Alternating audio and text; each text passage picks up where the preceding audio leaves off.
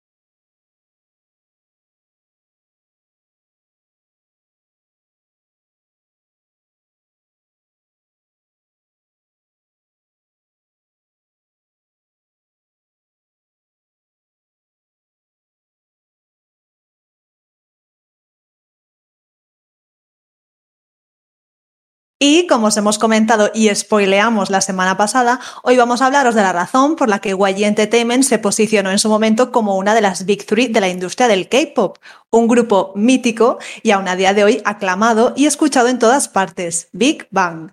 Además, así aprovechamos y matamos dos pájaros de un tiro porque ya tocaba hablar de un grupo masculino y encima uno de los favoritos de nuestro querido Johnny. Como siempre os decimos en este podcast, tanto si es la primera vez que oís hablar de este grupo como si ya habéis escuchado alguno de sus temas pero no sabíais en profundidad sobre ellos, tomad asiento y disfrutad de la historia de estos reyes del K-pop. Y bueno, para hablar de Big Bang hay que remontarnos a sus inicios. Y para ello vamos a comenzar con dos de los miembros que empezaron dando forma al grupo, antes incluso de formar parte de él. Ellos son G-Dragon y Taeyan, y ambos serán conocidos como GBYB Cabe destacar que ambos hicieron sus pinitos en la industria musical desde bien temprano. Por su parte, G-Dragon debutó en un programa musical infantil y con tan solo 7 años fue miembro del grupo Little Roca. Tras esto, pasó 5 años entrenando, lo que le hizo entrar en YG con tan solo 12 años, junto a Taeyan, el cual, por cierto, no se quedó atrás. Taeyan también comenzó en la industria desde pequeño, con apariciones como la que hizo en el vídeo musical del grupo G Este tipo de cosas le hicieron destacar en la industria y unirse a YG, donde poco tardó en trabar buena amistad con G-Dragon. Ambos fueron aprendices de ni más ni menos que Young Kei, miembro de 2PM.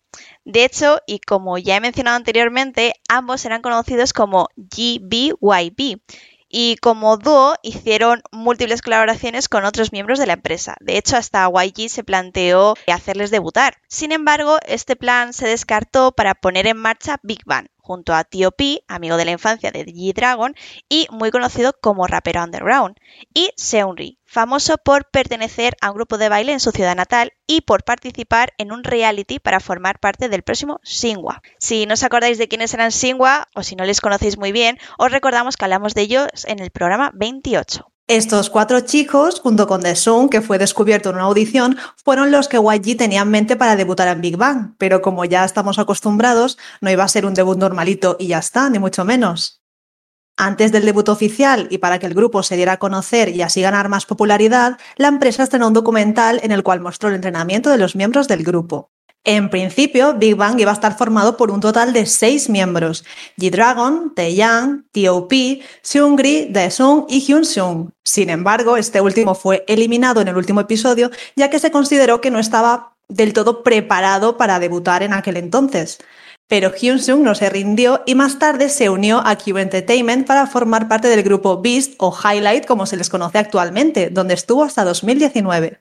Finalmente, y tras meses de preparación, el grupo debutó en 2006 con la canción We Belong Together y lo hicieron ni más ni menos que en el concierto del décimo aniversario de YG Family, que fue celebrado en el Parque Olímpico de Seúl. Vamos, como os decíamos, poquita cosa.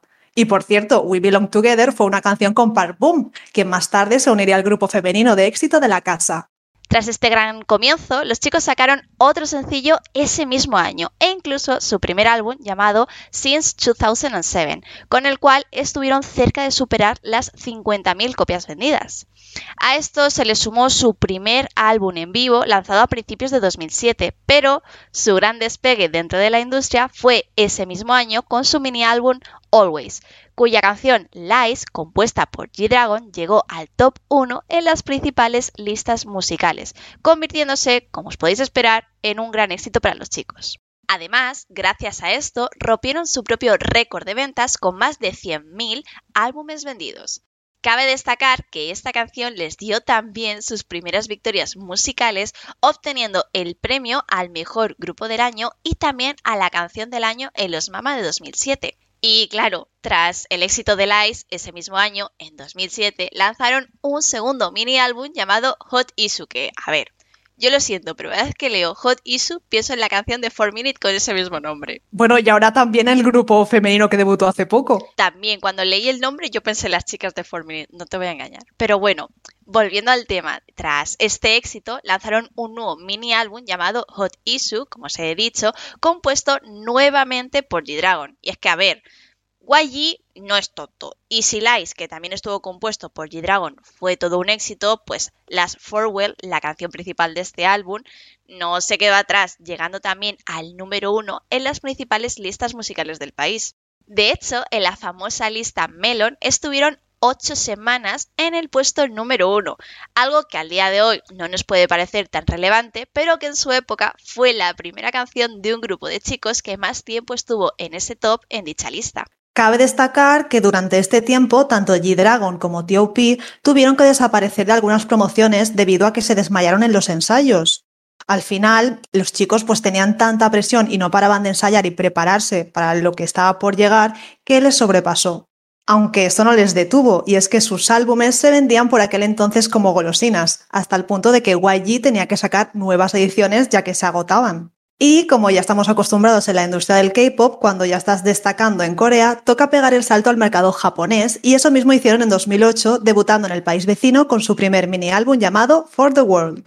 Pero no quedó solo en eso. Antes de volver a Corea para seguir con sus promociones y trabajos, el grupo lanzó un segundo mini álbum japonés llamado With You.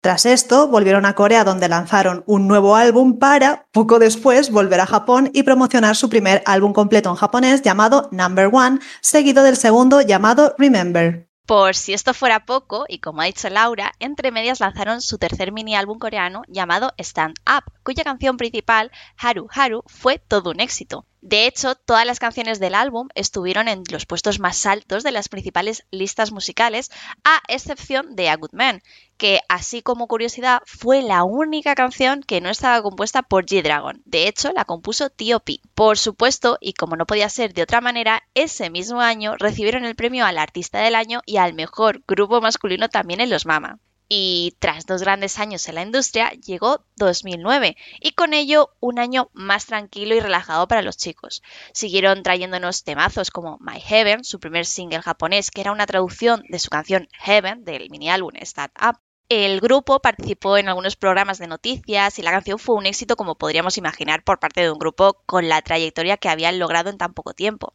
Ese mismo año también lanzaron la canción principal para un drama japonés y dieron la bienvenida a 21 con el temazo Lollipop que cantaron en colaboración con el grupo para promocionar una gama de móviles de la marca LG. A este año le siguió otro más o menos tranquilo. En 2010 comenzaron con su tour en Japón y presentaron una continuación del éxito Lollipop para seguir promocionando la marca LG. Además, a principios de año recibieron el premio al mejor nuevo artista en los Japan Golden Disc Awards. Y a finales de ese mismo año también pudimos disfrutar del debut de la primera subunidad de Big Bang llamada GD and TOP, ya que estaba compuesta, como os podéis imaginar, por G-Dragon y TOP. Lanzaron un mini álbum con el mismo nombre del grupo y debutaron a nivel mundial con el éxito High High. No pudieron hacer muchas promociones ya que las principales cadenas de televisión coreanas prohibieron sus canciones debido a las letras de las mismas. Y como os podéis esperar, tras dos años tranquilitos, los chicos volvieron con ganas de volver a comerse en la industria musical. Así pues, en 2011 lanzaron su cuarto mini álbum Tonight, con el que consiguieron romper nuevamente sus récords e incluso superar a TVXQ, uno de los grupos del momento. De hecho, ese mismo año, a pesar de tan solo promocionar durante medio año, se informó de que los chicos habían conseguido más de 64 millones de dólares en ganancias. Esto justo después de un descanso de casi dos años. Tras esta vuelta a lo grande, en 2012 volvieron con más éxitos como Alive, que para muchos fue uno de los mejores álbumes del mundo del K-pop. Y es que dentro de este quinto mini álbum se encontraba uno de sus grandes éxitos llamado Fantastic Baby.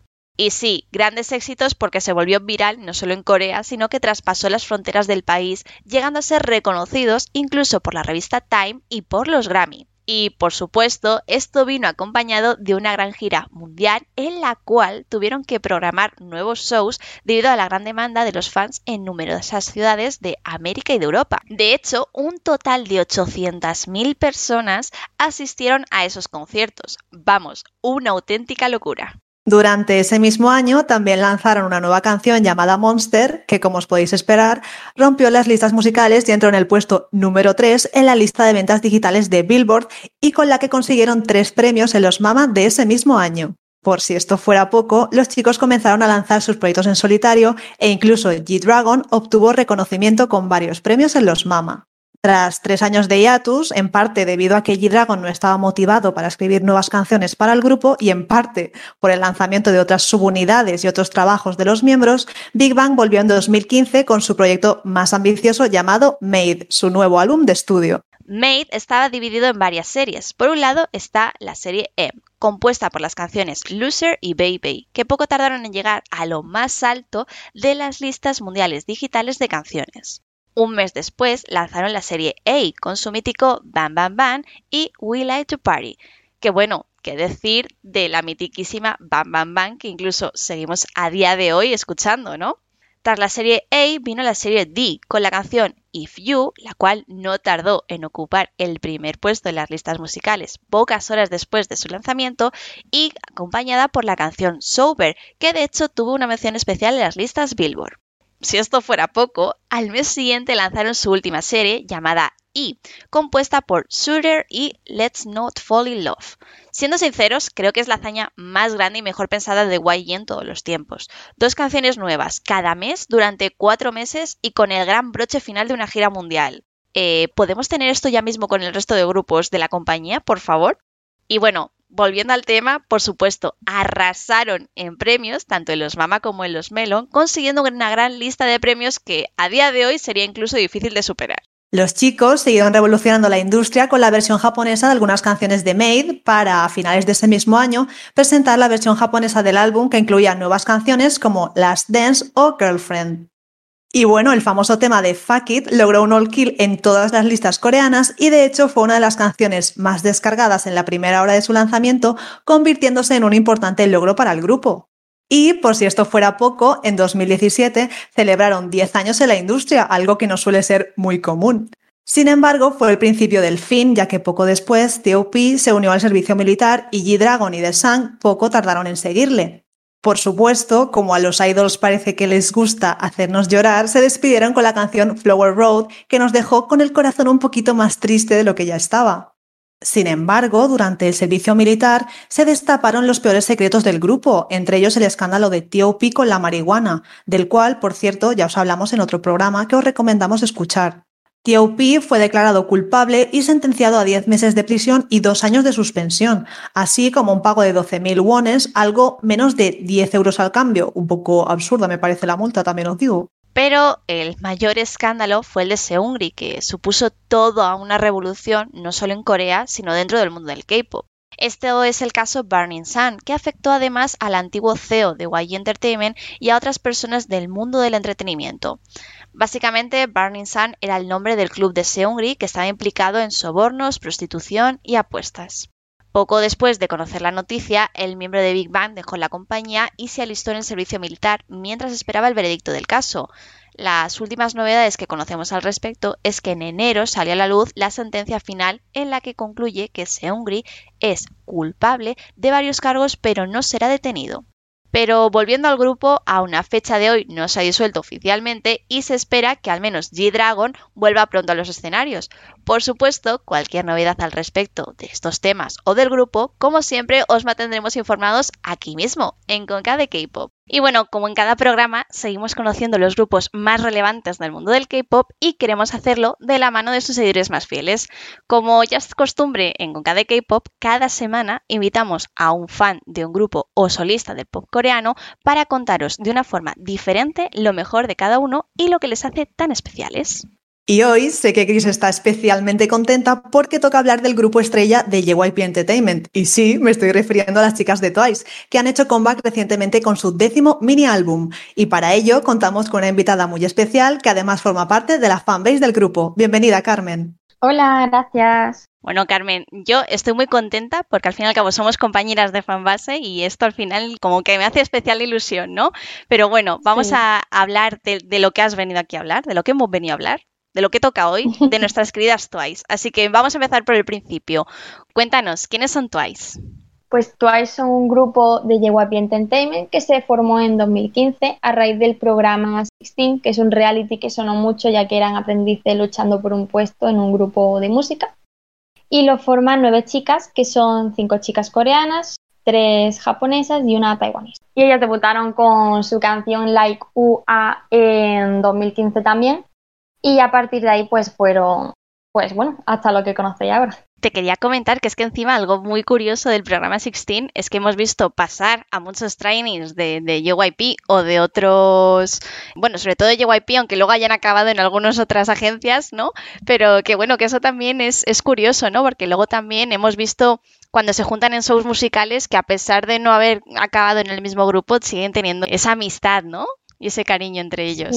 Sí, por ejemplo, Somi y Yeon son súper amiguísimas y al final es que no podemos olvidar que aunque algunas no pasaron y fueron a otra agencia, han vivido mucho tiempo juntas, muchos momentos y ser trainee es duro, así que yo creo que al final les queda como una amistad súper bonita. Totalmente. Y es que ya te digo, yo soy la tibia friki, lo comento porque, bueno, los oyentes ya están hartos de, que lo diga, ¿no? Pero eh, yo soy la típica friki que se ve los típicos vídeos de YouTube de reacciones y cosas de estas, ¿no? Y, precisamente es lo que dices, ¿no? Cuando coinciden con las chicas de ITZY, que, bueno, que también encima son como grupo de la misma, como que son familia, ¿no? Que son de la misma claro. JYP.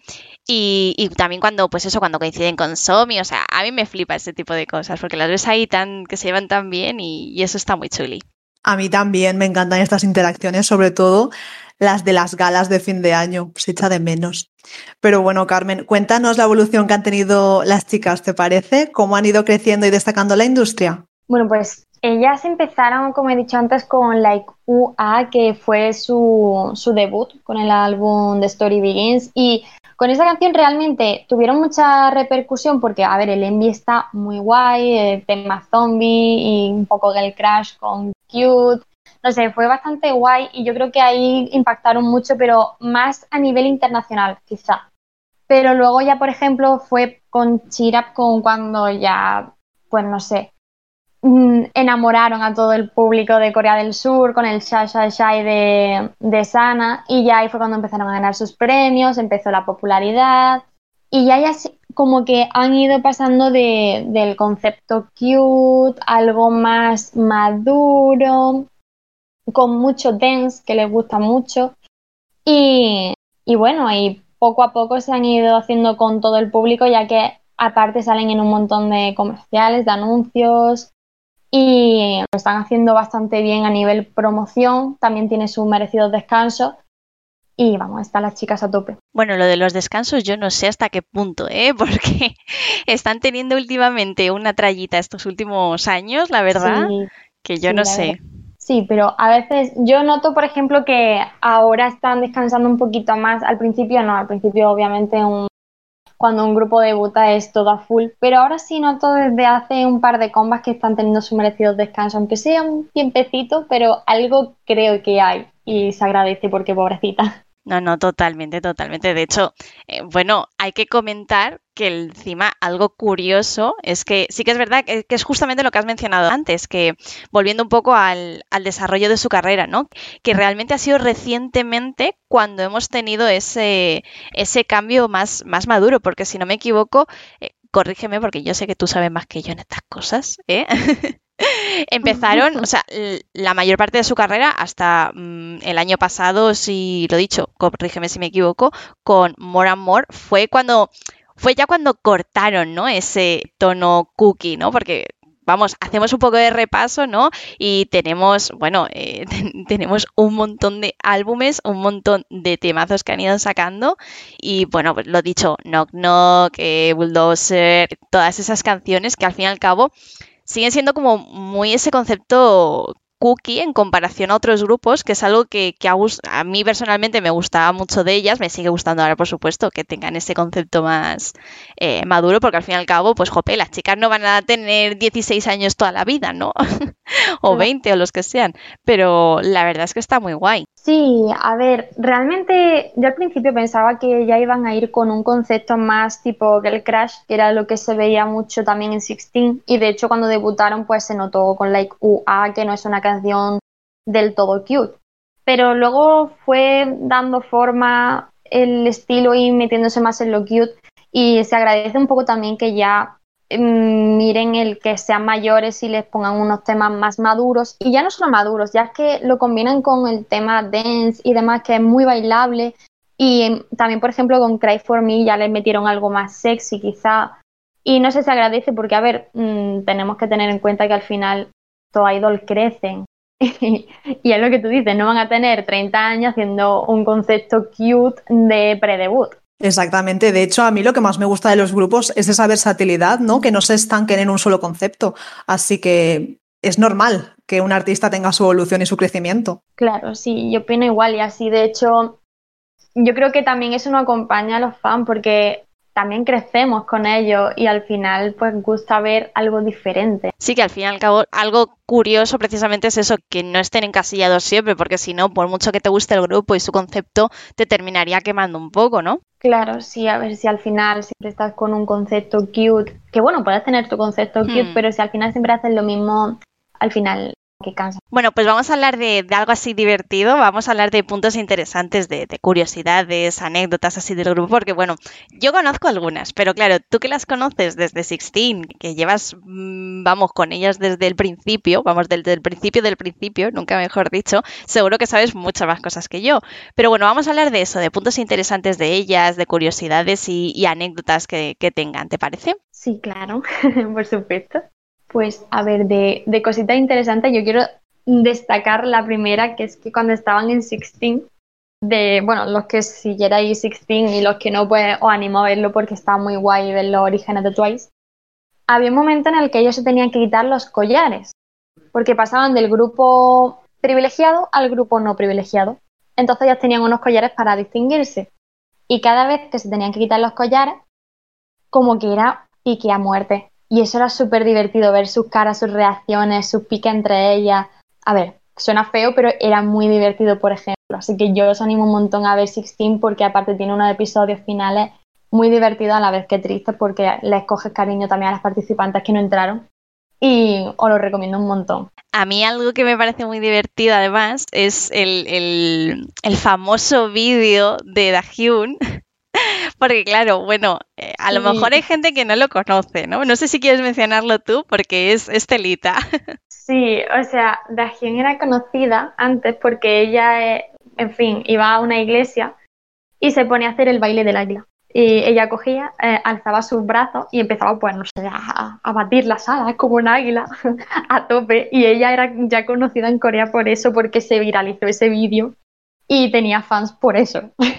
Es que la verdad, yo cuando lo descubrí, lo típico de yo soy muy de verme vídeos y esas cosas, y lo he dicho, cuando, cuando te pones a ver esos vídeos y lo ves, dices, no puede ser. Pero en verdad, como la conoces a través de, pues, de los V-Lives, de, de, los directos que hacen y, y, demás, dices, es que, es que es así esta mujer, es que tal cual. Sí, ella, ella es la verdad es que única, es una chica muy divertida. Aparte también ha participado en Weekly Idol con otros idol que estuvieron juntos durante una temporada haciendo una sección.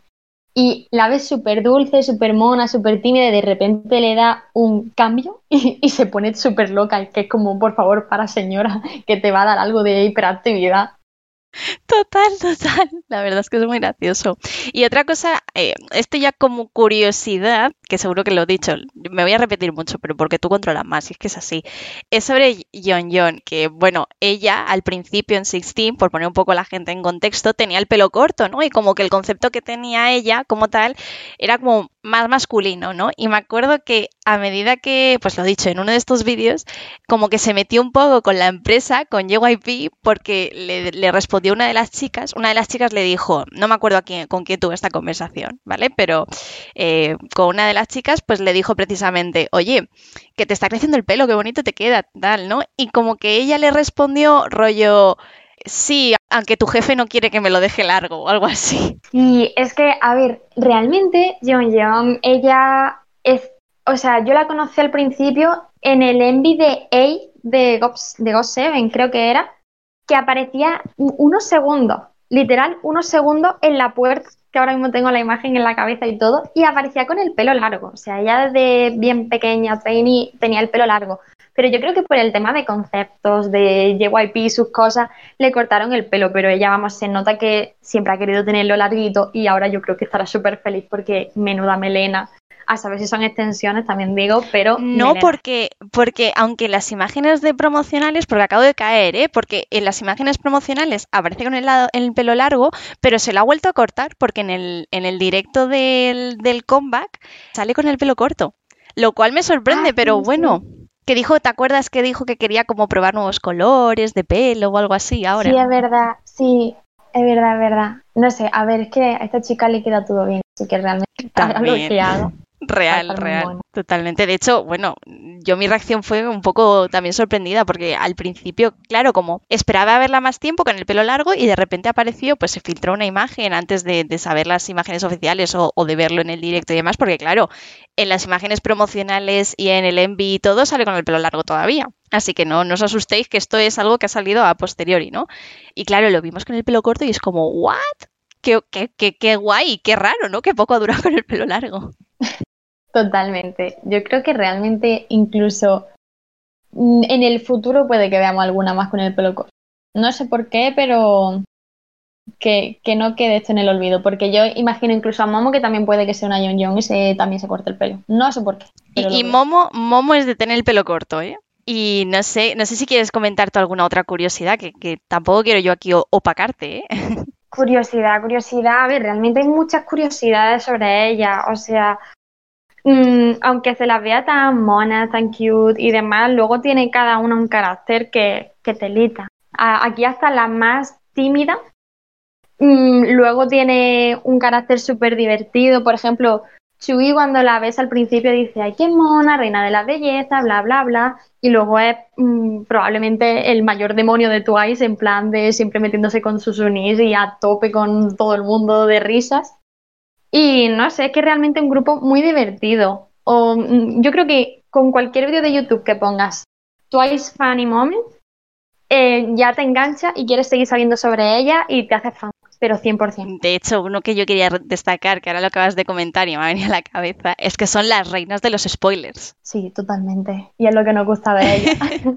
Eso te iba a decir, o sea, para poner en contexto, básicamente, antes de un comeback, no, no Carmen, eh, hacen algún directo o cualquier cosa que hagan de Mm, lo dicho, en la que sea en vídeo, que se les pueda ver en vídeo o, similar, siempre sueltan algún spoiler o bien del título o bien del baile. Bueno, de hecho, hace poco vi que, que Dahyun spoileó sin quererlo, porque esto no lo sabía ella, se, se, equivocó, yo creo, el título de, de, la title track de Taste of Love, que se llama Alcohol Free. Y fue muy gracioso porque fue en el, en el V-Live de su cumpleaños y claro, ella, el deseo que pidió fue hacer el comeback y que todo saliera súper bien y tal, y no sé qué, ¿no? Y dijo el título de la canción, pero el título de la canción no se había hecho público en ese momento. A ver, ya de hecho es que no solo spoilean sus propias canciones, ya que por ejemplo hace poco Sana también spoileó la nueva de ITZY, la de In the Morning, y fue como todas la miraron en plan de no, ¿qué acabas de hacer? De hecho es muy gracioso porque cuando ves ese tipo de spoiler hay alguna que o intenta taparla o intenta hacerse la loca en plan, esto no va conmigo. Yo no soy responsable. Así que. Y te quería comentar otra cosa. Hablando de Sana, es, Sana quien has mencionado, ¿no? Si no me equivoco. Sí, sí. Hablando de Sana, funny moments con ella y con Stray Kids. Bueno, con Stray Kids en concreto con Banchan. Porque al parecer son como muy cercanos, ¿no?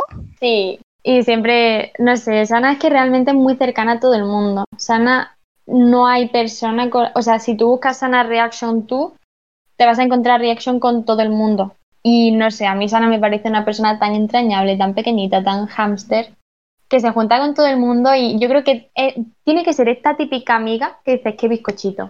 Totalmente, totalmente. Y no sé, no sé qué más contar, no sé si quieres añadir tus cositas. Pues no sabría decirte, a ver, realmente todas tienen muy buena relación con muchos grupos, o sea, yo creo que tampoco hay rivalidad entre otros grupos que se llevan muy bien con, con casi todos los idols. A ver, imagino que luego internamente pasará de todo y no nos enteraremos. Pero, por ejemplo, también son súper amigas de Red Velvet, con Itzy, Somi, con un montón de grupos masculinos, aunque probablemente no nos enteremos de la mitad.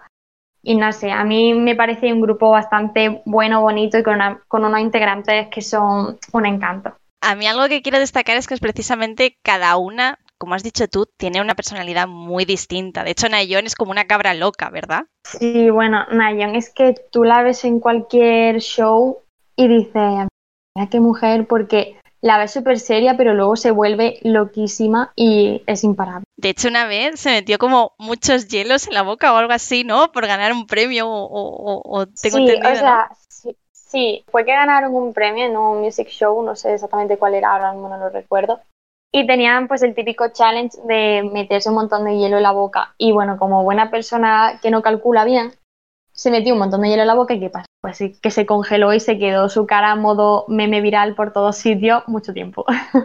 Real, real, o sea, yo es que he visto eso y, ni dices, pero a ver, alma de Dios, ¿a dónde vas? sí. Madre mía, estoy aquí entre super fans de Twice, modo como el meme este del mero espectador, pero del mero oyente. Me siento un poco intimidada, que va, es broma, estoy aquí encantada escuchando porque lo he dicho, a mí me gusta Twice, pero no las sigo ni las conozco, así que tenía ganas también de hacer esta entrevista.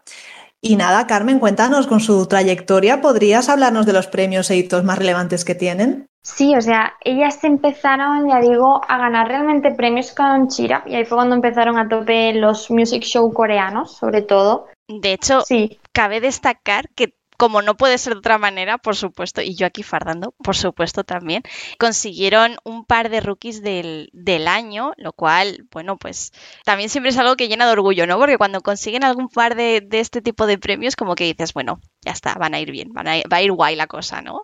sí. Y luego lo que ha dicho Carmen es eso, la primera victoria en un show musical fue con Cheer Up, luego desde ahí pues evidentemente han conseguido un montón de cosas. También tienen varios premios de los de los MAMA, de los Mnet Asian Music Awards a Best Female Group, a mejor grupo femenino.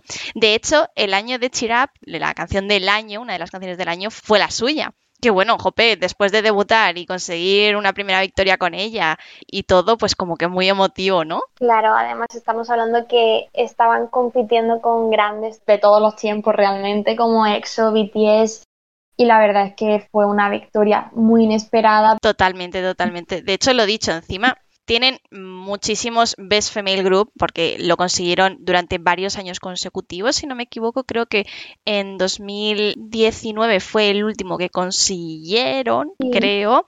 Y luego ya, pero bueno, que igualmente siguen teniendo un montón de reconocimiento porque el año pasado, en 2020, en los MAMA también recibieron el Worldwide Fans Choice Award.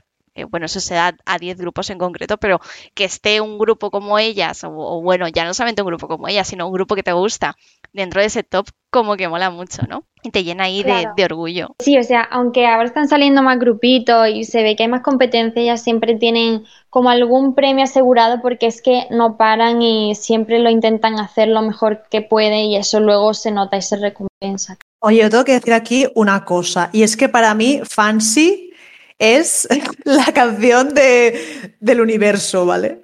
Aunque no ganó, en mi corazón sí. O sea, yo realmente era de la competencia, soy de la competencia así entre comillas, ¿no? Pero para mí, indiscutible canción del año, del año y ya os digo, del milenio. Sí, es que ellas tienen realmente, por ejemplo, Fancy es de las más top, pero tienen varias que son como esas canciones que se te van a pegar a muerte y que no vas a poder dejar de escucharlas por mucho tiempo que pase. Por ejemplo, Likey o Titi, es que puede pasar todo el tiempo que quieras que siempre van a estar ahí a tope. Yo he de decir que no era para nada, bueno, era la típica persona que decía, ay, es que no me gustan los grupos femeninos con conceptos cute, no sé qué, entonces siempre cuando veía algo de Twice no lo escuchaba porque, no sé, era como reacia a ellos, ¿sabes? Daba un poco de asquito. Laura, así. estás, estás despedida, ¿eh? No, te- pero Te despide John y te despido yo, o sea, no sé qué, cómo lo haces, ¿eh? Estoy, ahora mismo estoy temiendo por mi vida. No, pero en serio, yo qué sé, lo típico de, de que no me llamaba la atención por eso mismo, porque directamente los conceptos estos cute como que no los soportaba entre comillas, tampoco los odiaba ni nada, pero simplemente eso. Entonces yo en mi cabeza era en plan de, buah, pues me gustan más los conceptos más girl crush, ¿no? Y, y entonces tenía a Twice un poco así abandonadillas, pero me empecé a enganchar a la de Titi, que precisamente era una de esas canciones que la escuché una vez y dije, ay, es que no sé, no es mi rollo, prefiero otros estilos. Y me acabé enganchando por el actor Lee Jong-ji, que empezó a bailarla en sus fan meetings y entonces me veías todo el día con la cancioncita y ya pues poco a poco fui escuchando más de ellas y dije, vale, pues nada, pues ya me he enganchado a Twice. Decía yo que no me iba a enganchar a un grupo de este concepto y ya me he enganchado. Es que la verdad es que fue mm, la canción más bailada en ese año, probablemente, y por todo tipo de personas y celebridades de Corea, tanto actores, modelos, cantantes, todo el mundo, todo el día con el gesto del Titi. y vamos, eso fue mm, súper top. Es que al fin y al cabo lo guay que tiene Twice es que precisamente aunque sea, o que, bueno, que sea no, que, que, que, hubieran sido, porque ya no son tan, tan concepto cute y tal, ¿no? Como hemos mencionado, pero lo guay que tenía Twice en, en, ese concepto cute es que era un concepto cute muy suyo, muy único. Y al final conseguían este tipo de cosas, ¿no? Como con Titi, que bueno, encima Titi tenía una, tiene, de hecho, una coreografía que, que engancha, la verdad, que como decís, se te queda la canción y se te queda la coreo. O sea, es algo único. Yo en mi época cuando bailaba K-pop recuerdo los salones típicos del manga aquí en Granada y todo el mundo iba en masa al random K-pop dance este a bailar Titi, pero eso era una locura y no sé, la gente lo disfrutaba mucho y es que Titi arrasó. Bueno, Chris, tenemos ya profesora de baile de K-pop. Confirmamos. Ya, ya no, ya no, me retiré. Bueno, bueno, nunca es tarde, Carmen, nunca es tarde. Y bueno, yo te quería preguntar, porque claro, ahora viene la pregunta de que nos hables del fandom y de los proyectos que tenemos aquí o que hacemos, las cosas que hacemos un poco en la fanbase, o sea, un poco de, de autopromoción. Te dejo que empieces tú y luego si quieres nos echamos una mano. Vale, pues a ver, el fandom de Twice es One. Ellas lo crearon con mucho amor y la verdad es que yo creo que es uno de los fandoms más buenos, al menos aquí en territorio español, porque es un fandom muy simpático, que no hay malos rollos, entre todos se ayudan y aparte mm, de proyectos así que yo he podido hacer en la fanbase, solo he hecho uno porque no he tenido mucho tiempo, por desgracia. Y mucha gente participó y hicimos un vídeo súper bonito para un aniversario de Twice y no se fueron son un fandom muy bonito, a mí me gusta mucho y la verdad me siento muy afortunada de pertenecer a él. Y luego con respecto a la fanbase, pues mm, yo estoy en ella desde 2015, creo recordar, bueno, ya llevo muchos años. Y empecé sola, realmente siempre he estado sola, algún momento he tenido ayuda de mi prima. Y siempre he estado yo sola y lo que más hago es informar. Yo me limito a informar de lo que van haciendo en cada momento pues de actualidad de lo que suben a las redes, de si van a sacar alguna canción nueva, también de la interacción con otra gente. Y ya hubo un momento en el que yo con el tiempo, pues lo típico, empiezas a trabajar, a estudiar otra vez y no tenías tiempo y pensé, bueno, a la se le quedan meses de vida. Y de repente apareció Chris y me salvó la vida. y gracias a ella, pues la fama se está tirando mucho y muy bien y ha organizado un grupo order de, del mini álbum Chris es Dios ahora mismo en mi vida porque me ayuda lo más grande. Bueno, bueno, se intenta, se hace aquí lo que, lo que se puede un poquito, ¿eh? sí que es verdad que es eso, que, que, lo último que hemos llevado a cabo ha sido ese, ese group order, que básicamente es nada, un, un, pedido masivo en el que se piden pues muchos álbumes entre toda la gente que quiera un álbum, ¿no? Y pues al pedirlo desde allí, desde Corea, pues te sale más, más barato que pedirlos muchos juntos, porque así asumes los costes tanto de, de envío de aduanas, esperemos que de aduanas no, pero bueno, eso, eso como no sabemos qué va a pasar hasta que llegue, pues, pues claro. Y nada, lo dicho, es así, ese ha sido mi primerito proyecto y lo, lo, que me va dejando hacer aquí, aquí Carmen. Tenéis que seguirnos porque la verdad es que la fanbase está hiperactualizadísima. Y yo creo que de aquí al futuro vamos a hacer más cositas a medida que nos deje el tiempo, el trabajo, el máster y sobre todo en verano que si pillamos vacaciones y demás, pues no sé, yo creo que se puede hacer mucho más. Que lo estamos haciendo como podemos, con mucho trabajito, mucho esfuerzo y mucho amor sobre todo. Doy fe, doy fe de que, de que estamos poniendo ahí todo de, de nuestra parte. Oye, me parece alucinante que hayas sido capaz de llevar una fanbase tú sola durante tanto tiempo. Bueno, hemos llegado al final de la entrevista. Nos da mucha pena esto, pero bueno, también nos gusta porque así os conocemos más. Cuéntanos, Carmen, ¿desde cuándo y cómo conociste a las chicas y qué es lo que te hizo hacerte fan de ellas? Pues yo las conocí, a ver, la, la primera toma de contacto fue cuando vi el Envy de God que yo ya era bastante fan de todo el mundo, de todo lo de JYP, yo era fan de ellos.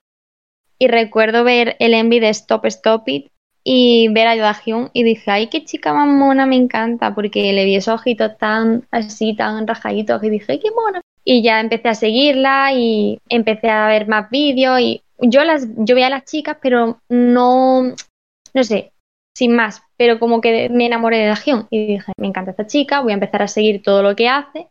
Y siguiendo, siguiendo, siguiendo, ya me metí en Sixteen y de Sixteen ya pasé a, a lo que es Twice. Entonces se podría decir que yo estoy con ella desde el pre-debut. Yo a tope en la old school con ella siempre. Y me hice fan porque me encantó el concepto que tenían, lo únicas que eran y que realmente en el reality JYP, además de buscar el talento, se basaba también en muchas otras cosas como en el carácter, en, en cómo eran, en, en, explotar ese talento oculto que tenían. Es decir, no porque tengan la mejor voz vas a ser luego una idol, tienes que tener más cosas. Y eso a mí me encantó. Precisamente eso es lo que quería mencionar, ¿no? Que, que, algo muy curioso de JYP es precisamente eso, que mira no solamente que cantes y bailes bien, sino el carácter y, y, eso que te hace ser persona, ¿no? Al fin y al cabo, que te hace destacar. Y creo que es algo muy bonito y que, y que tiene mucho, mucho valor por parte de, de la compañía, ¿no? Realmente JYP, por ejemplo, dejó escapar a un montón de talentos en Sixteen porque Nati y Somi, que son como las más conocidas, joder, estamos hablando de una chica con un talento, un bozarrón, que bailan súper bien, y la dejó escapar porque algo le faltó. No se sabe el qué, pero algo le faltó. Entonces, yo creo que JYP siempre tiene como un plan B y allá la escogió porque sabía que con ella iba a funcionar ese plan B e iban a tener ese algo que él busca, porque también eso es para estudiarlo, por lo menos hacer un máster de qué busca JYP, por qué deja escapar a esos talentos. Pero bueno, hay que estar agradecidos de lo que tenemos porque son maravillosas.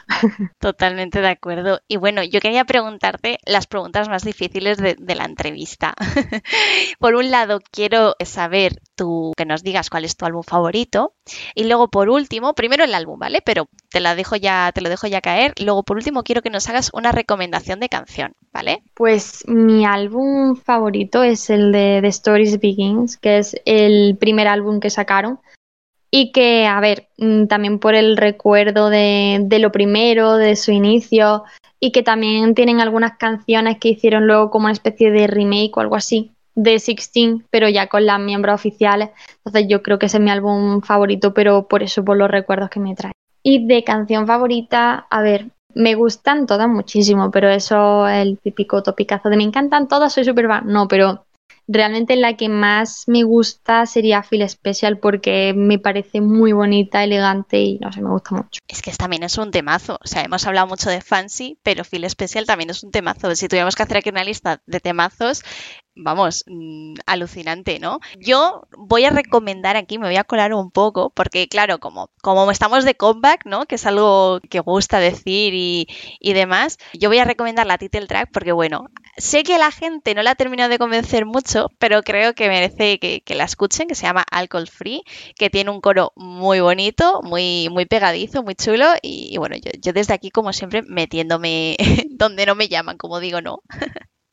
parte del comeback es muy diferente. Estamos hablando de lo de antes que ahora son más maduras, buscan ese toque dense, pero lo han mezclado con algo chill, veraniego.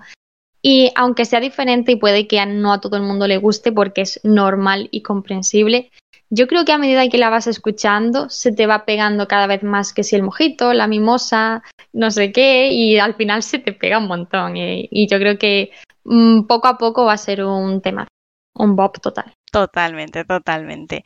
Y nada, Carmen, pues lo dicho, ya hemos llegado al final de la entrevista. Ha sido un placer tenerte aquí y nada, muchísimas, muchísimas gracias. Me ha encantado, muchas gracias a vosotras, de verdad. Y bueno, llega esa sección del programa que tanto nos gusta, sois seguir los dramas, y pasamos de Conca de K-Pop a Conca de K-Dramas y venimos acompañadas por nuestro querido e inigualable Johnny. Johnny, bienvenido un día más. ¿De qué nos vas a hablar hoy? Hola chicas, Zaraño. Pues hoy venimos con otro drama de estos de infarto. Sí, la semana pasada veníamos con la fumada monumental que fue Mouse. Anteriormente hablamos de uno de esos dramas que te abrazan. Pues a mí me lo gusta, me gusta hilarlo todo, ¿vale? Y vamos a compaginar dramas que te abrazan, porque en este caso era Move to Heaven, protagonizado por Lee Jin-hong, y también vamos a compaginar un poco ese thriller estilo Mouse para hablar de Taxi Driver. Taxi Driver es un drama basado en un webtoon. Eh, es una flipada también. No es fumada monumental, pero es flipada monumental. Y hacerme caso que es que lo he disfrutado. Yo llevo un año que todo lo que veo lo disfruto. No sé si es porque tengo eh, que me conformo con cualquier cosa o es que realmente estamos hablando de que tenemos un año 2021 maravilloso en cuanto a dramas se refiere. Y vamos a hablar un poquito pues de Taxi Driver. Nada tiene que ver con Robert De Niro, esa obra maestra de Martin Scorsese, pero también tiene ese rollito un poco, ese toque especial que iremos comentando. Pues, ¿qué te parece si empezamos por el principio? ¿De qué va Taxi Driver? Eh, mm, interesante. Me, gustan estas preguntas porque yo en mi, en mi cabeza en ese momento estoy como volviendo a ver el drama para ver cómo hablo de él. Lo primero que se me ocurre, se me viene a la cabeza es si tenemos el concepto de venganza a la coreana, ese género que ya dentro de la cinematografía coreana se ha vuelto muy, muy potente, dentro es el gran género dentro de la cinematografía, el thriller coreano, la venganza coreana, pues Taxi Driver lleva el concepto de la venganza coreana al máximo exponente. ¿Por qué? Porque nos están contando la historia de un grupo bajo, así decir, el edificio o camuflado, por así decir, bajo una empresa de taxis, pero que realmente lo que hacen es dar venganzas a domicilio. Es decir, son taxis de lujo que tú contratas ese taxi de lujo, pero realmente estás contratando que hagan una venganza a la medida.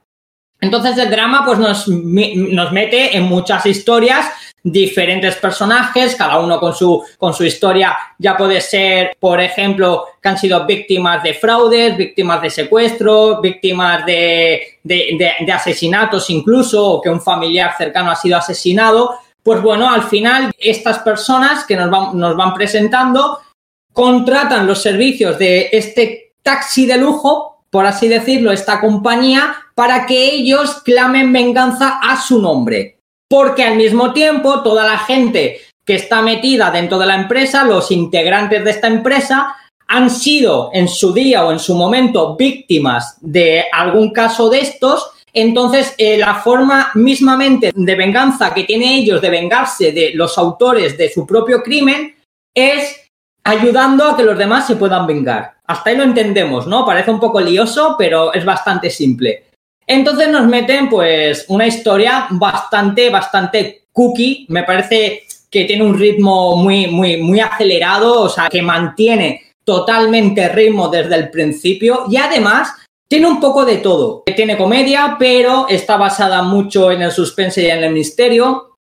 Tiene mucha acción, además acción muy bien llevada. Tiene un toque cinematográfico que es una atmósfera vacía y oscura que, por ejemplo, sí podría recordar a la película que he mencionado, Taxi Driver, precisamente en este caso protagonizada por Robert De Niro y Martin Scorsese, y tiene también un poco incluso un toque de Wong Kar Wai, cine de Hong Kong y demás, que a mí totalmente me, me ha encandilado. Y todo ello en un concepto de 16 capítulos, pues le adentra en el espectador en una trama principal, porque la trama principal es básicamente lo que a los personajes principales les ha ocurrido y lo que conlleva.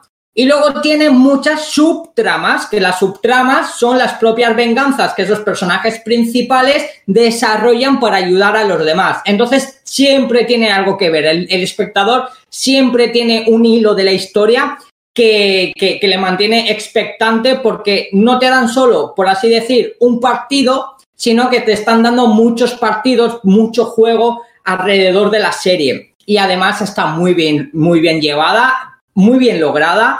Y luego que también eh, todo ello tiene su propia conexión que hace que el espectador pues tenga incluso más hype por, por saber lo que ha ocurrido. A mí personalmente me ha encantado, la he flipado. O sea, eh, es una serie que la comienzas a ver, quizás no te llama inicialmente mucha la atención, y acabas diciendo, madre mía, chaval, flipada monumental. O sea, si hemos pasado de fumada monumental, ahora nos encontramos con flipada monumental. Pero qué bien hecha, qué bien realizada, qué, qué, gracia tienen los coreanos para este tipo de producciones. Es que además tiene unas escenas de estas escenas de recuerdo que de, de what, chaval, ¿sabes? De what the fuck, ¿qué estoy viendo? O sea, se te explota la cabeza constantemente en serio, es que estoy muy contento con la cosecha de dramas de 2021 y lo que estoy viendo, porque obviamente no me da tiempo a verlo todo, pero lo que estoy viendo las estoy gozando, estoy disfrutando muchísimo. Así que Taxi Driver, para resumirlo, es el concepto a la mayor expresión de venganza coreana. No hay más. ¿Te gustan las venganzas? Taxi Driver. ¿Te gusta que se líen a mamporros? Taxi Driver. ¿Te gusta que te mantengan interesante? Taxi Driver.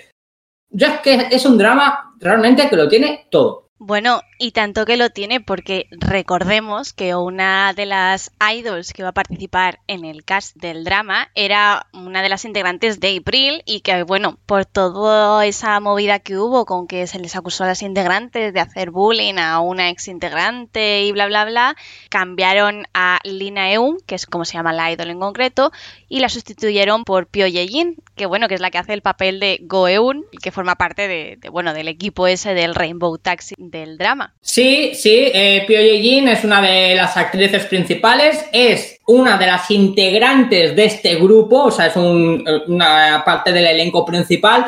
En el grupo, ¿vale? En este grupo de taxis de lujo, ¿vale? Esta empresa camuflada en taxis de lujo, realmente son cuatro integrantes. Uno de ellos es Lee Ji-hon, que es el protagonista, es quien lleva todo el peso de la historia. Otro es la que mencionas Pio Ye-jin. Ya que has mencionado a Pio Ye-jin, podemos hablar un poco de ella, dado que siempre tendemos a hablar un poco del casting, lo que han realizado en trabajos y demás. Por ejemplo, esta chica ha protagonizado, bueno, no protagonizado, formado eh, parte del elenco solo tiene una película y sin embargo es una película que es muy, muy conocida, muy exitosa, que es la de Miss Granny, que igual dentro, pues eso, lo que viene a ser eh, cinematográficamente le falta todavía por recorrer, que sin embargo es una muy buena forma de comenzar, o sea, hola, haces una película y es un éxito total, pero en el mundo de Dramaland, que es lo que nos lleva ahora, estamos hablando que a esta chica, por ejemplo, la hemos podido ver en un cameo que yo lo recuerdo en Hotel de Luna, la hemos podido ver en VIP, que además en VIP se llevó un premio a personaje femenino. Eh, le hemos visto también en, en, el drama protagonizado por Park Sun Joon, la de Fight for My Way. La hemos visto en otro drama, en este caso protagonizado por Lee Jong Suk, While You Were Sleeping, con Bai Sushi, precisamente, que esta semana habéis hablado de ella por el grupo musical Misa. O sea, estamos hablando que es una actriz que incluso ya este propio año había formado parte, eh, como parte así, modo secundario de lujo, la de Love Tracks in the City, que está en este caso, está protagonizado por Jan Chin-wook. O sea, estamos hablando de una chica que está metiendo la cabeza en Dramaland eh, con títulos muy interesantes, títulos muy potentes, aunque tenga mayor o menor importancia ¿no? dentro de esos papeles. Sin embargo, aquí en Taxi Driver es el personaje principal, personaje de los, de los potentes, y creo que además ella hace un papel que te entregas completamente a ella porque la historia de su personaje es muy triste, la historia de su personaje es de estos de que te quieres, realmente quieres matar a alguien, quieres pegar a alguien, entiendes perfectamente porque ella está dentro de este grupo, de esta empresa que intenta buscar, clamar venganza eh, a nombre propio y al mismo tiempo hacer venganza para ayudar a los demás. Porque al final este grupo todos entienden el dolor de las víctimas, ¿vale? O han sido víctimas de violaciones, han sido víctimas de asesinatos, de fraudes, de bullying, de lo que sea. Ellos entienden el dolor de estas víctimas y por eso les ayuda. Y su personaje en este caso es muy, muy importante.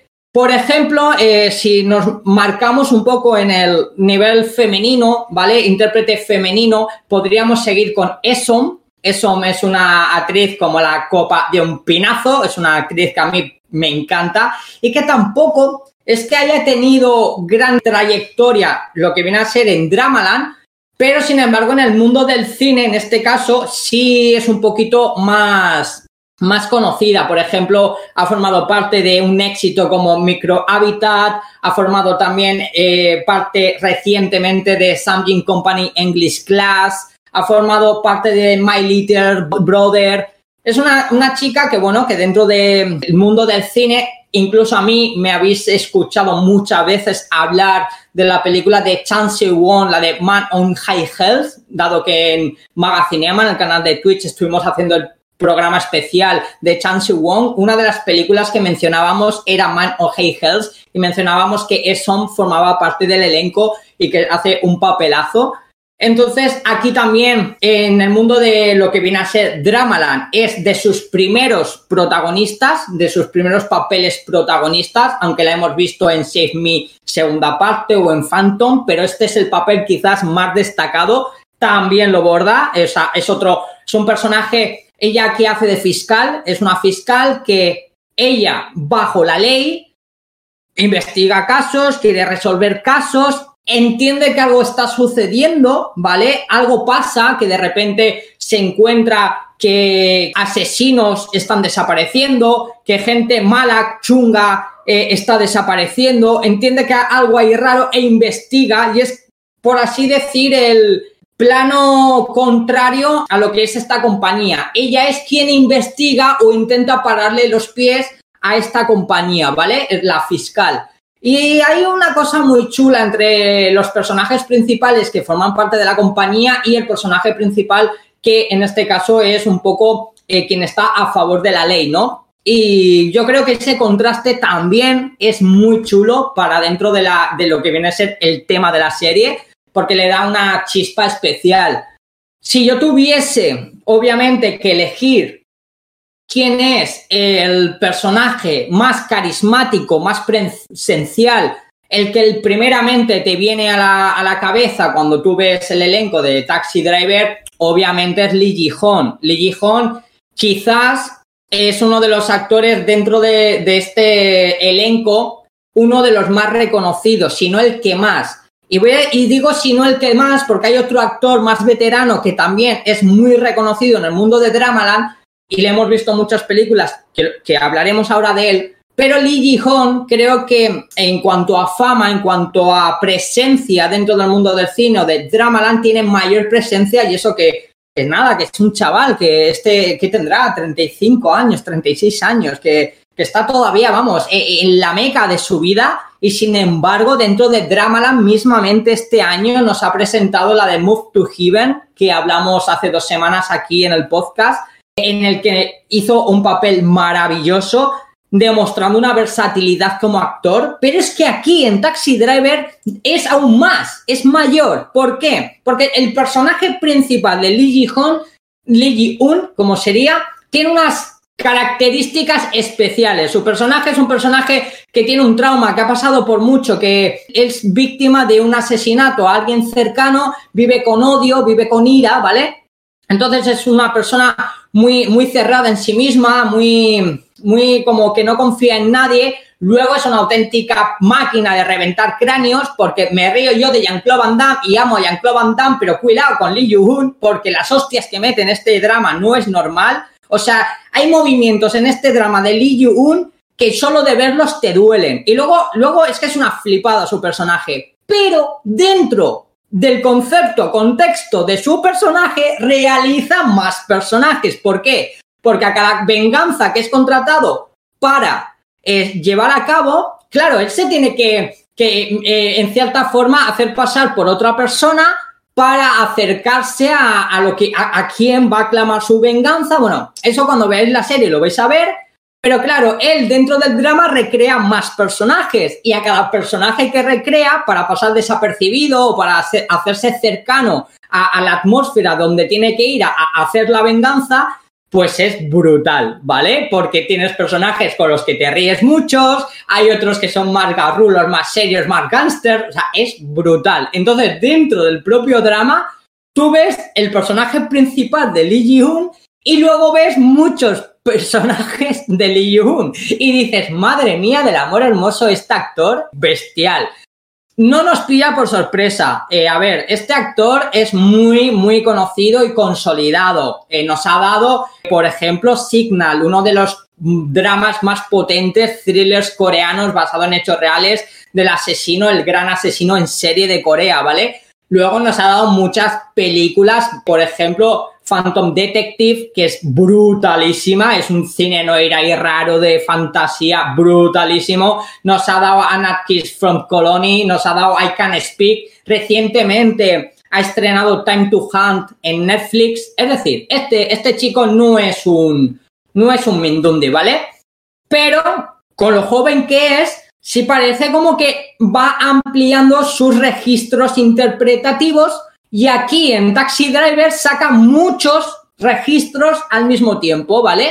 O sea, me encanta eh, lo que viene a ser su papel por esto, porque en el mismo drama hace muchos registros y creo que eso para la visibilidad de, una, de un actor o de un artista es lo mejor que le pueda ocurrir. Por ejemplo, os mencionaban anteriormente que igual Lee Yoo-hoon era el más conocido, el más quizás del elenco, porque aquí también nos encontramos a otro peso pesado. En este caso, este ya es un actor veterano que es Kim Eun-sung. Vale, ¿habéis visto Tren to Busan? Evidentemente. Vale, pues este es el cabrón malo de Tren to Busan. O sea, si en Tren to Busan los zombies son malos, el personaje de este hombre en Tren to Busan es más hijo de puta que los zombies de Tren to Busan, ¿me entiendes? Ya con eso creo que os viene a la cabeza quién es. El malo canalla, el que quieres que lo revienten los zombies por algún lado, el que tú dices, es que paro el tren y te tiro por la ventana. Pues ese hombre es nuestro queridísimo Kim Eusung, que por suerte aquí hace de bueno aquí hace de bueno, porque es que siempre hace de malo, siempre. Porque claro, yo digo, el malo de Tren Busan, odioso canalla que lo quieres matar, pero es que también es el malo canalla, por ejemplo, de Mr. Sunshine. Mr. Sunshine, ese pedazo drama de Lee Byung-hyun y Kim Hae-ri, ¿vale? Que es una maravilla, Kim Tae-ri, una maravilla, pues también eres el malo. Que luego dices, macho, es que tú también eres malo, por ejemplo, en Memorias de la Alhambra que pareces bueno pero luego eres malo, o sea, dices siempre es malo. Y tú ya no sabes, no sabes qué esperar de este hombre porque tiene cara malo, o sea, realmente tiene cara malo. Yo, por ejemplo, a este hombre lo conocí en la de W, la de Two Wars, W Two Wars, eh, protagonizada por Lee Jong-suk, que hace dos papeles, dos conceptos de papeles, hace de papel bueno y también hace de papel malo, porque claro, como es un drama que habla entre la fantasía y la realidad de mundos paralelos, entre el mundo del cómic que se junta con la realidad, pues él, su personaje en la realidad es bueno, pero el personaje del cómic es malo. Y entonces ahí hace dos personajes que tú ahí ves el contraste del bueno y el malo. Y dice, es que de bueno eres bueno, pero de malo eres mejor. Es que eres, un canalla, eres un canalla pervertido. Le gusta hacer de malo. Es un pedazo artista, un pedazo de actor. Estamos hablando que es un actor bastante consolidado, aunque normalmente secundario. Por eso decía que Lee Yoo-hoon es realmente la cabeza visible de este drama porque Lee Yo-hun siempre hace de protagonista y este, pese que, ah, es que es muy bueno, lo hemos visto en películas como The King, como Steel Rain, como en 1987, como en Rampant, como Stream Job, es decir, estamos hablando de títulos conocidos, reconocidos por todo el mundo internacionalmente, pero siempre hace de secundario. Y luego están, pues bueno, tenemos ahí otras caritas que forman también parte de la compañía como Jang Hyuk Jin. Jang Hyuk Jin también normalmente hace siempre de secundario, aquí es secundario de lujo, forma parte de ese grupo, de esa empresa. Eh, lo hemos visto, por ejemplo, que este le sonará quizás un poquito más a nuestra querida Laura en 18 otra vez. Y a mí el primer personaje que me viene a la cabeza cuando hablo de este actor es Doctor Romántico porque el doctor romántico hace como de subjefe líder del hospital grande donde le envían al hospital pequeño para hacer de las suyas y bueno, es un personaje que le acabas cogiendo bastante manía. Pero bueno, que lo hemos visto también en Prison Playbook, le hemos visto en Vagabond, le hemos visto en VIP, le hemos visto en Possessed. Es decir, tiene títulos bastante interesantes, aunque siempre es buenamente secundario de lujo. Y luego otro, ya que cierra este cuarteto de, grupo, empresa que se dedica a hacer sus peculiares venganzas, es Bai Yuram. Bai Yuram, personalmente, es un actor que es una cara que se te hace conocedora, se te hace reconocible porque la has podido ver en muchos, en muchos dramas, por ejemplo en Zombie Detective, Sí, zombie detective. Un detective que es zombie. O sea, hola, viven en Corea, hacen cosas raras. En Corea han hecho zombies de todo, de todo tipo. Pues también han hecho un zombie que es detective, ¿vale? Pues aquí en Zombie Detective, nuestro querido protagonista aparece en Run On, un éxito, por ejemplo, de, de Netflix actualmente. Lo hemos visto también en Repli 1988 e, es decir, son títulos muy, muy reconocidos. En el mundo del cine le hemos visto en Mi Dictador, le hemos visto en Casa de Amor, le hemos visto, por ejemplo, en Túnel. O hola, es un también, ¿no? Un pedazo de estos secundarios de lujo que aquí cobran mayor, mayor peso. Y luego, hay una cosa, que esto es ya, esto es un detalle, ¿vale? Esto es un detalle. Que creo que no mucha gente lo sabe. Pero a mí, a mí, a mí te, te, avisa, ¿no? Tú sabes cuando finaliza la serie que pone invitado especial, no sé qué, no sé cuánto, y luego te pone cameo de voz y salía un nombre. Digo, hostia, a mí ese nombre, a mí ese nombre me suena mucho. Y resulta que os voy a contar un poco el concepto. Tú cuando vas a contratar este taxi de lujo le cuentas la historia al taxista para que él decida si va a hacer o no, o, o va a clamar venganza, va a aceptar la venganza a tu nombre. Hay una cosa muy divertida que lo que hacen que al, al cliente lo llevan a una máquina recreativa en la máquina recreativa tienes que echar una moneda y ahí tú decides la venganza, ¿vale? Quien habla, la introducción de esa máquina, la introducción de esa máquina tiene un personaje de animación, un personaje de animación que bueno, es como en modo arcade, ¿no? El típico personaje de arcade. Vale, la voz que traduce a esa animación es Lee Jun-ae. Y tú dices, ¿y quién es Lee Jun-ae? Pues yo te voy a decir que Lee Junai es Mr. Venganza por excelencia en Corea. Y dices, madre de Dios hermoso, si estamos hablando de Taxi Driver, que es el concepto de venganza al mayor exponente, ¿Qué detalle más putamente bueno y chulo que a la doña venganza por excelencia la hayáis puesto haciendo aquí un pequeño cameo, aunque sea la voz de este arcade? Estamos hablando que esta chica es la protagonista de Sympathy for Lady Begins, la película de Park Chan-wook, que forma parte de la trilogía de la venganza de Park Chan-wook junto a Mr. Begins y Old Boy, ¿vale? La única personaje femenino dentro del cine coreano o la primera gran personaje femenina dentro del cine coreano que ha clamado su mayor venganza cinematográfica convirtiéndose en una película de culto es nuestra querida actriz. ¿No creéis que es un detalle precioso y hermoso? ¿No creéis que es un detalle maravilloso? Que dentro de un drama que es venganza tras venganza hayan contratado a la señora venganza por excelencia. Es que me parece tan bueno este detalle y creo que pasa tan inadvertido realmente, porque Claro, a ti cuando te, ponen en los títulos de crédito voz especial, tú o conoces a ese, nombre y sabes quién es o no caes, ¿vale? Maravilloso, me encanta. Esta chica, para que nos hagamos, por ejemplo, a la idea, nos ha dado, por ejemplo, My Home, pero también nos ha dado un clásico como Joint Security Area. Es decir, me parece una flipada.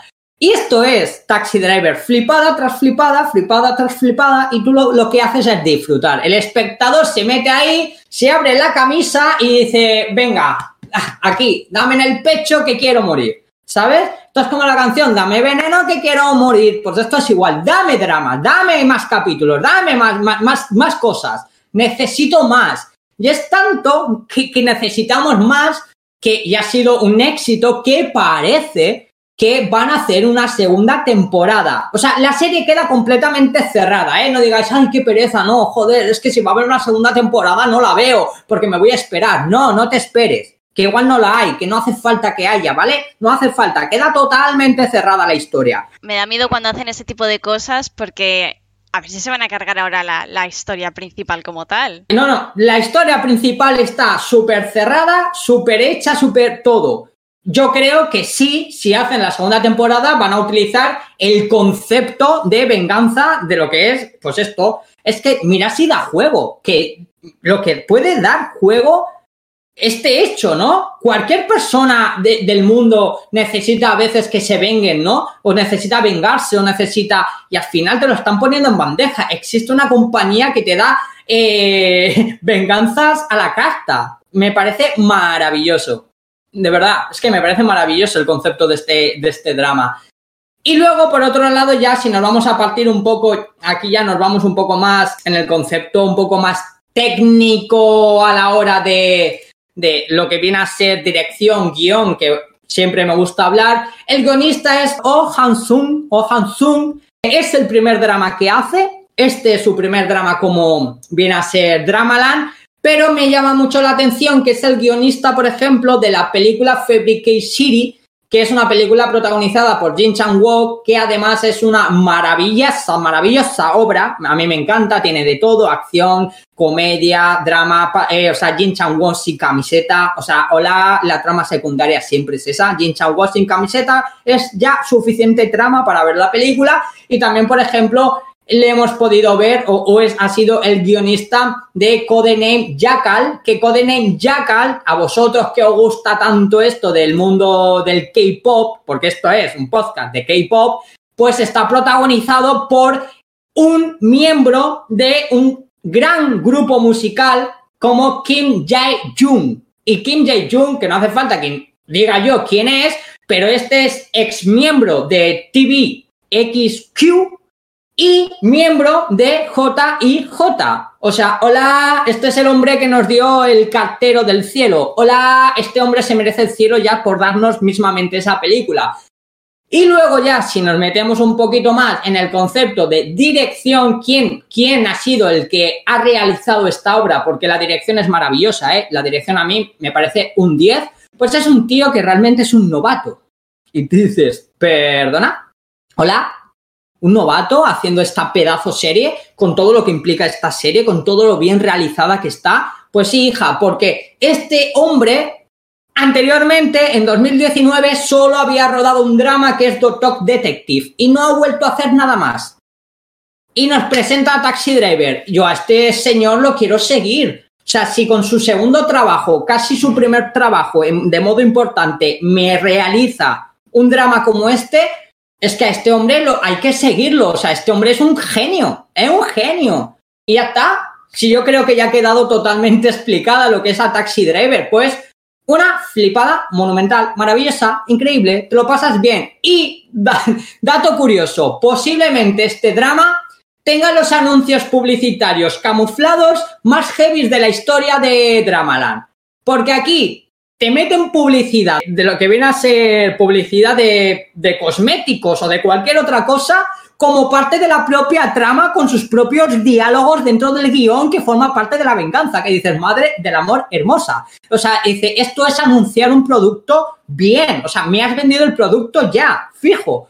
Me encanta, es que, es que es una genialidad tras otra. Y nada, chicos, que yo creo que con esto podríamos terminar. Yo creo que sí, que podríamos terminar, pero no podemos cerrar esta sección, evidentemente, Johnny, sin tu frase. Pues claro, claro, por supuesto, porque con todo esto y mucho más, ¡Arañe! ¡Araño! ¡Otoque, otoque! ¡Chincha! Y hasta aquí el programa de hoy. Esperamos que os haya gustado esta nueva entrega y que hayáis disfrutado conociendo un poco más del mundo del K-pop y de los K-dramas de la mano de nuestro querido amigo Johnny. Como siempre, recordaros que os leemos en los comentarios de iVoox y que también nos podéis encontrar en Twitter en nuestra cuenta arroba con KDKpop, donde actualizamos diariamente con todas las novedades y noticias de la industria. Recordaros una vez más que el 28 nos tenéis de vuelta en iVoox y en Twitch el 1 de julio. Hasta el próximo programa. Adiós.